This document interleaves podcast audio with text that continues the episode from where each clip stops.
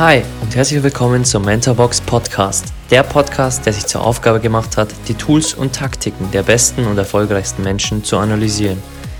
Ich bin Alex, euer Host und werde euch wöchentlich die Habits der High Performer aus den Bereichen Finanzen, Gesundheit, Sport, Business und vielen weiteren präsentieren und vor allem, wie man diese in sein eigenes Leben umsetzt. Genug geredet, lasst uns loslegen. Studiere die Vergangenheit, wenn du die Zukunft vorausahnen möchtest. Konfuzius. Hi, schön, dass du wieder da bist und willkommen zur heutigen Episode, denn heute möchte ich mit dir über ein sehr wichtiges Thema reden. Und zwar werden wir uns anschauen, warum es so wichtig ist, dass du die Vergangenheit analysierst, wenn du etwas Großes vorhast, wenn du an der Börse erfolgreich sein willst, wenn du die Wirtschaft verstehen willst, wenn du Krisen verstehen willst, ist der einzige Weg, die Vergangenheit zu studieren und aus ihr zu lernen. Und ich habe bewusst einen Mann zitiert, der vor mehr als 2500 Jahren gelebt hat. Konfuzius war unter anderem ein chinesischer Philosoph und wir werden hier im späteren Part des Podcasts dann auch immer mehr solche Themen haben und Philosophen mit reinbringen, denn was wir heute wissen, ja, wir schicken Raketen zum Mond und hoffentlich bald zum Mars, aber die Grundskills des Lebens wussten vor tausenden von Jahren schon die Philosophen. Aber das soll heute nicht Thema unserer Folge sein. Wir widmen uns heute, dank des Denkanstoßes von Benjamin Franklin, ähm, zehn Themen, die überraschend Parallelen aufzeigen von vor 300 Jahren zur heutigen Zeit. Und lass uns gleich mal starten mit der ersten überraschenden Parallele, über die wir noch nicht gesprochen haben in den Folgen von Benjamin Franklin. Wir haben schon über ein, zwei haben wir angeteasert und haben wir auch schon ein bisschen im Detail besprochen. Aber wir fangen jetzt mal mit einer an, die richtig, richtig interessant ist. Und zwar sagte Benjamin Franklin vor wohlgemerkt 300 Jahren, die Leute sind am leichtesten zu befriedigen, wenn sie beschäftigt werden.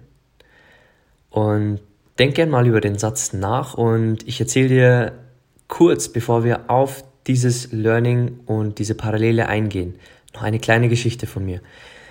Als ich in Rom war vor einiger Zeit, habe ich natürlich wie so viele das Kolosseum besucht. Nicht um ein perfektes Instagram-Foto zu schießen, sondern auch um die Geschichte zu erfahren, was hinter dem Kolosseum steckt. Und als ich mich durch die Tafeln durchlas und auch recherchierte in den Apps, die ich mir runtergeladen hatte, um mehr zu erfahren über dieses Monument, das erstellt wurde, warum es erstellt wurde, für wen, dann musste ich ziemlich schockiert feststellen, dass das Kolosseum nichts anderes war als wie Netflix für unsere heutige Generation. Und das hat mich ziemlich schockiert, denn das Kolosseum wurde eigentlich erbaut, um die Masse ruhig zu stellen, um die Masse abzulenken und sie zu befriedigen mit Dingen wie Kämpfen, heute sind es Filme, heute sind es Dokus, damit sie beschäftigt sind. Denn ich lese dir kurz mal den Part vor von Benjamin Franklin aus seiner Autobiografie vor mehr als 200 Jahren, als er sie am Ende seines Lebens geschrieben hat. An den Tagen, wo sie arbeiteten, waren sie gutmütig und heiter und verbrachten ihren Abend vergnügt, in dem Bewusstsein, ein gutes Tagwerk getan zu haben. An den müßigen Tagen waren sie meuterisch, zanksüchtig, nörgelten an ihrem Essen, Brot herum und zeigten beständige Missstimmung. Also Benjamin Franklin hatte damals schon erkannt, dass Menschen, wenn ihnen langweilig ist, wenn sie nicht beschäftigt sind, wenn sie nicht eine volle To-Do-Liste haben, dass sie eher zankmütig sind und eher Streit suchen und eher meuterisch sind. Und wenn sie befriedigt wurden mit einer guten Arbeit oder wie es heute sein kann mit Netflix, also verstehe mich nicht falsch, Netflix hat super viele Dokus, die richtig toll sind. Aber die meisten schalten Netflix ein und kommen leider nicht über diesen Gap hinweg, dass sie dann sagen, okay, nach einer Folge ist jetzt heute mal Schluss, weil ich möchte noch lesen, ich möchte noch einen Podcast hören, ich möchte Zeit mit meiner Freundin verbringen, denn die Cliffhanger am Ende der Folge sind so spannend, dass man eine Folge nach dem anderen anschaut. Und dann ist ein ganzer Abend rum. Und genau das ist das Ziel dieser Produkte und das Ziel des Kolosseums und das wir von Benjamin Franklin lernen sollten. Lassen wir uns nicht mit Dingen beschäftigen, die gar nicht zu unseren Lebenszielen passen, die uns eher unsere Zeit rauben. Vielleicht willst du abschalten mit einer Serie am Abend, alles okay. Aber wenn du dich jeden Abend vor den Fernseher hockst, drei Stunden, vier Stunden, dann wirst du nicht weiterkommen. Und das kann keiner anzweifeln. Denn eine Serie zu schauen ist absolut okay. Eine Doku, die dich weiterbringt, absolut okay. Dass du runterkommen willst von vielleicht einem Tag, der ein bisschen stressiger war oder an dem du viel erreicht hast, ist auch völlig in Ordnung. Aber schau wirklich drauf, dass du nicht künstlich befriedigt wirst mit Portalen wie Netflix oder ähm, anderen Dingen. Kommen wir zu Punkt Nummer zwei. Und es könnte nicht besser zur heutigen Zeit passen. Deswegen musste ich diese Folge aufnehmen, weil wir werden noch extrem spannende Parallelen jetzt sehen, die extrem gut auf 2020 passen. Denn ich lese dir auch hier wieder den Part vor aus der Biografie von Benjamin Franklin. Die Regierenden haben meist viel zu tun und machen sich im Allgemeinen nicht gern die Mühe, neue Projekte zu überlegen und zu verwirklichen.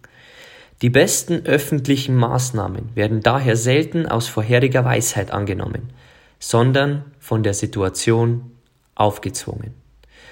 Und jetzt geh mal aus diesem Satz 300 Jahre in die Zukunft oder 200 Jahre und schau mal an, wo wir jetzt sind.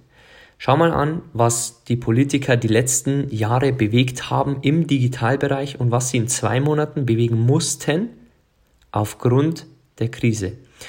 Und das war eine der spannendsten Parallelen wirklich von Benjamin Franklin, weil meistens die größte Veränderung durch Druck entsteht. Und auch wenn du einmal Druck im Leben haben solltest, dann nimm das als Anlass, beim nächsten Mal dich nicht mehr unter Druck setzen zu lassen.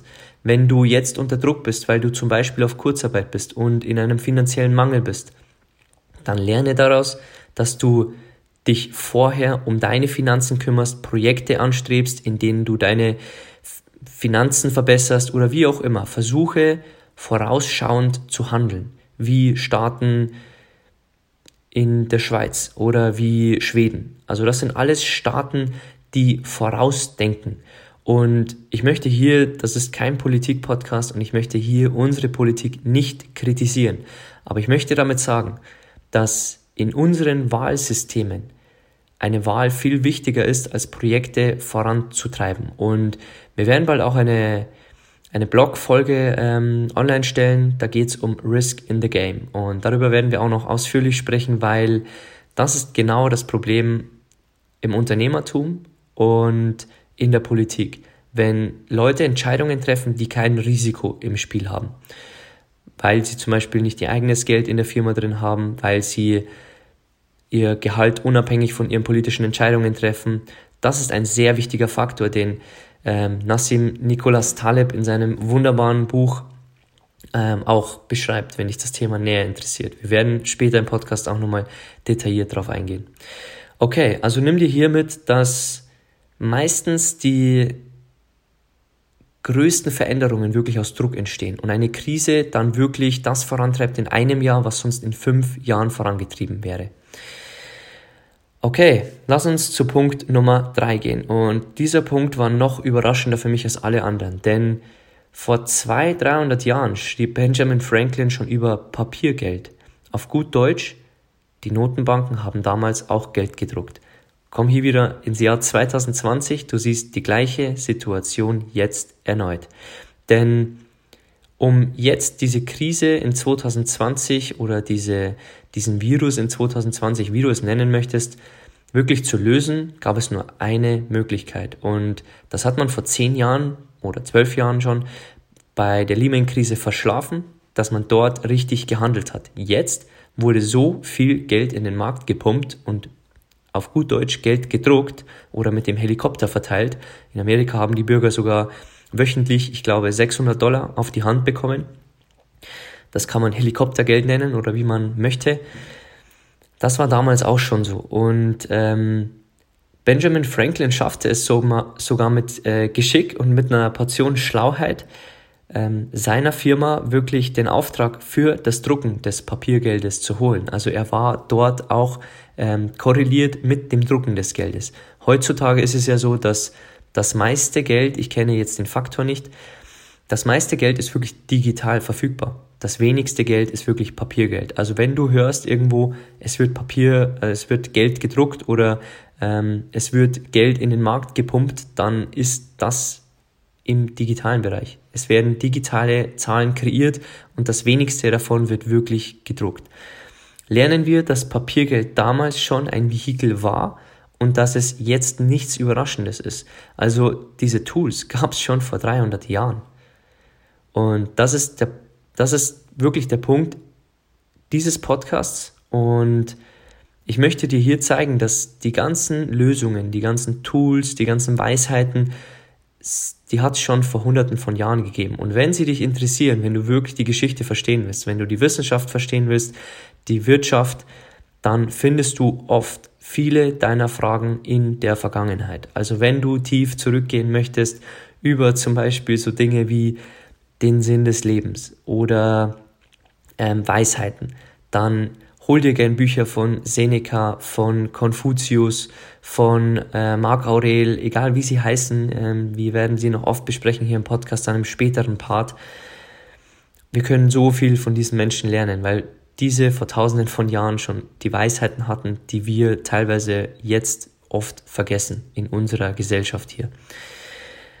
Punkt Nummer vier. Er wusste, dass damals auch Skalierung ein Punkt war. Also wie wir schon in den Folgen besprochen haben, wusste er, dass wenn er erfolgreich ist, er auch mehrere Druckereien aufmachen kann. Und er hat das dann hochskaliert, auf gut Deutsch. Er hat mehrere äh, Druckereien eröffnet und hat das kombiniert mit Punkt Nummer 5, Franchising. Also er hat Verträge geschrieben mit seinen Mitarbeitern, mit seinen alten Azubis und hat wirklich versucht, noch mehr Druckereien zu eröffnen im Land und mit Menschen, die er kennt natürlich, Verträge gemacht, ähm, damit es nicht zu Streit kommt und das verwendet, was wir heute als Franchising und Skalierung kennen. Darüber äh, möchte ich jetzt nicht im Detail sprechen. Wir haben das in den Folgen schon gemacht. Also wenn du die Folgen nicht gehört hast, kann ich dir natürlich hier nur wieder empfehlen, hör zurück und lerne von dem tollen Mann Benjamin Franklin. Ähm, das war eine der äh, inspirierendsten Folgen, äh, glaube ich, hier im Podcast, ähm, denn dieser Mann ähm, war wirklich ein Lehrmeister für unsere heutige Zeit. Kommen wir zu Punkt Nummer 6. Masterminds. Das haben wir auch schon äh, ein wenig im Podcast besprochen äh, von ihm. Und er wusste, dass er sich mit Leuten umgeben sollte und umgeben möchte, auch die äh, sein Intelligenzquotient äh, oder äh, wie du es auch nennen willst, also einfach seine Themen und äh, sein Bildungsniveau hatten um auch die Themen zu diskutieren, die ihm wichtig waren und über Bücher zu diskutieren, um über Religion sinnvoll diskutieren zu können. Das kann man nicht mit jedem. Und er wusste, dass er sich mit Leuten umgeben möchte, die entweder zu seinem Leben passen, zu seinem Bildungsstand oder seine Ziele in Zukunft abdecken. Und das ist das heutige Prinzip von Masterminds. Wenn dich interessieren, was Master, also wenn dich wirklich interessiert, was Masterminds sind, Google gern mal, ähm, auch mastermind.com finde ich super. Ähm, es gibt in Deutschland immer mehr Konzepte von Masterminds. Ähm, super Konzept, gab es auch schon vor 200, 300 Jahren. Kommen wir zu Punkt Nummer 7. Und äh, der Punkt ist äh, mega spannend und auch sehr lustig und ich lese dir hier wieder ähm, den Part aus seiner Biografie vor. In jedem Land finden sich Unglückspropheten die beständig den Ruin voraussehen. Ein solcher lebte auch in Philadelphia. Und hätte ich diesen Mann gekannt, ehe ich mein Geschäft anfing, so würde ich es wahrscheinlich nie entrichtet haben. Und den finde ich so gut, diesen Satz, weil wie viel Crash-Bücher also tipp gern mal Crash auf Amazon ein und Buch natürlich. Ähm, wie viele Crash-Bücher gibt es und wie viele Crash-Propheten haben wir denn? Niemand kann in Wahrheit einen Crash voraussagen. Frag einmal die Leute, ob sie in Büchern ein Virus vorausgesagt haben. Keiner hat das. Keiner kann einen Virus voraussagen, keiner kann eine Weltwirtschaftskrise voraussagen. Wir können nur unsere Augen aufhalten und wirklich erste Signale anschauen und wahrnehmen, die zum Beispiel im Jahr 2020 schon im Januar aus China kamen. Wenn wir hier genau hingeschaut hätten, dann hätten wir darüber sprechen können, dass daraus ein Crash entsteht. Aber nicht beständig jedes Jahr die, das Unglück voraussagen, den Weltuntergang, das zusammenbrechende Wirtschaftssystem. Ähm, ja, ähm, du weißt es bestimmt, auch wenn du äh, Werbung kriegst auf äh, im Internet, äh, wirst du bestimmt solche Schlagzeilen immer mal wieder lesen. Ich möchte dir hin, hier mitgeben einfach, solche Unglückspropheten gibt es immer. An der Börse nennt man sie Bären. Und an der Börse ist zum Beispiel so, dass 70% geht es nach oben, 30% nach unten. Und wenn du jetzt kein Spitzenmathematiker bist, kannst du dir auch vorstellen, wer am Ende des Tages gewinnt. Und so läuft es auch mit diesen Unglückspropheten. Alle Prognosen werden im Nachhinein vergessen. Sie posten nur das, was irgendwann dann eintritt. Weil wenn sie es jedes Jahr wiederholen, dann muss es natürlich irgendwann kommen. Weil wenn ich heute zu dir sage, es gibt einen Crash und ich dir das jedes Jahr wieder sage, dann werden einfach die alten acht Jahre vergessen und im neunten Jahr poste ich, ich hab's doch gesagt. Und genau deswegen solltest du vorsichtig sein. Und wenn du wirklich auch wie Franklin ein Geschäft anfangen möchtest, ein Business aufziehen möchtest, egal was, lass dich von diesen Unglückspropheten, diesen Crash-Propheten oder diesen Die Welt ist gefährlich Propheten, lass dich nicht zurückhalten von diesen Menschen, sondern triff eine weise Entscheidung, bedenk wirklich, alles, bedenk auch die Wirtschaftslage oder was auch immer, egal ob du dein Geld investierst oder auf Weltreise gehst. Ähm, man kann dieses Thema auf viele Bereiche äh, umpolen. Schau wirklich, dass du nur Meinungen akzeptierst von denen, die erstens, von denen du deine Meinung akzeptierst oder ihre Meinung akzeptierst und wirklich auch von denen, die nicht beständig äh, Unglück hervorrufen oder einen Crash hervorrufen. Kommen wir zu Punkt Nummer 8. Und ähm, wir haben in der ersten Folge schon drüber gesprochen, dass Benjamin Franklin ein Deputy Postmaster war und er sollte das Postwesen effizienter gestalten und auf die Weise auch die Laufzeit eines Briefes von New York nach Philadelphia um einen Tag verkürzen. Und er nahm sich damals sieben Monate Zeit und reiste durchs Land, das haben wir auch schon besprochen. Und genau das ist ja das Konzept von Amazon. Und ähm, warum bestellen denn die meisten bei Amazon? Weil sie die Ware schnell bekommen, weil sie wissen, übermorgen ist es da, morgen ist es da, in ein paar Stunden sogar in den Großstädten ist es da, anstatt zu, nicht zu wissen, kommt es denn in drei Wochen, kommt es denn in zwei Wochen, ich will es jetzt sofort. Wie immer will ich alles jetzt sofort. Und das ist das Konzept von Amazon und ähm, Überraschenderweise war es auch ein Job von Benjamin Franklin, dass er diesen Job hatte und schauen musste, dass Briefe schneller ankommen. Kommen wir zu Punkt Nummer 9 und das ist ein persönlicher Punkt von Benjamin Franklin, denn er beherrschte damals die Kunst der Selbstinszenierung mit unvergleichlicher Meisterschaft. Und heute würden wir das nennen, er war Influencer oder er war auf Social Media, ähm, hat er sehr geschaut, dass seine Urlaubsbilder und seine Essensbilder ähm, sehr schön bearbeitet waren. Spaß beiseite.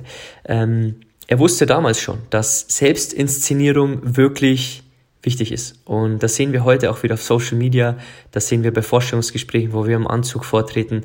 Ähm, lernen wir von ihm, dass wirklich Selbstinszenierung immer wichtig ist, aber übertreiben wir es nicht. Er zum Beispiel hat den Schubkarren von seiner Druckerei nach Hause gefahren, damit er immer als fleißig dargestellt wurde. Ja, ist okay, wenn er Aufträge kriegt, soll passen und wenn es für ihn passt und für, für, seinen, ähm, für sein Gewissen auch in Ordnung geht, dann machen wir es. Aber lassen wir uns nicht von der Gesellschaft aufzwingen, dass wir uns zwingen müssen zu Selbstinszenierung, indem wir unser, unseren Social Media Channel wirklich äh, so toll darstellen müssen, um vielleicht irgendwann einmal mehr Abonnenten zu kriegen.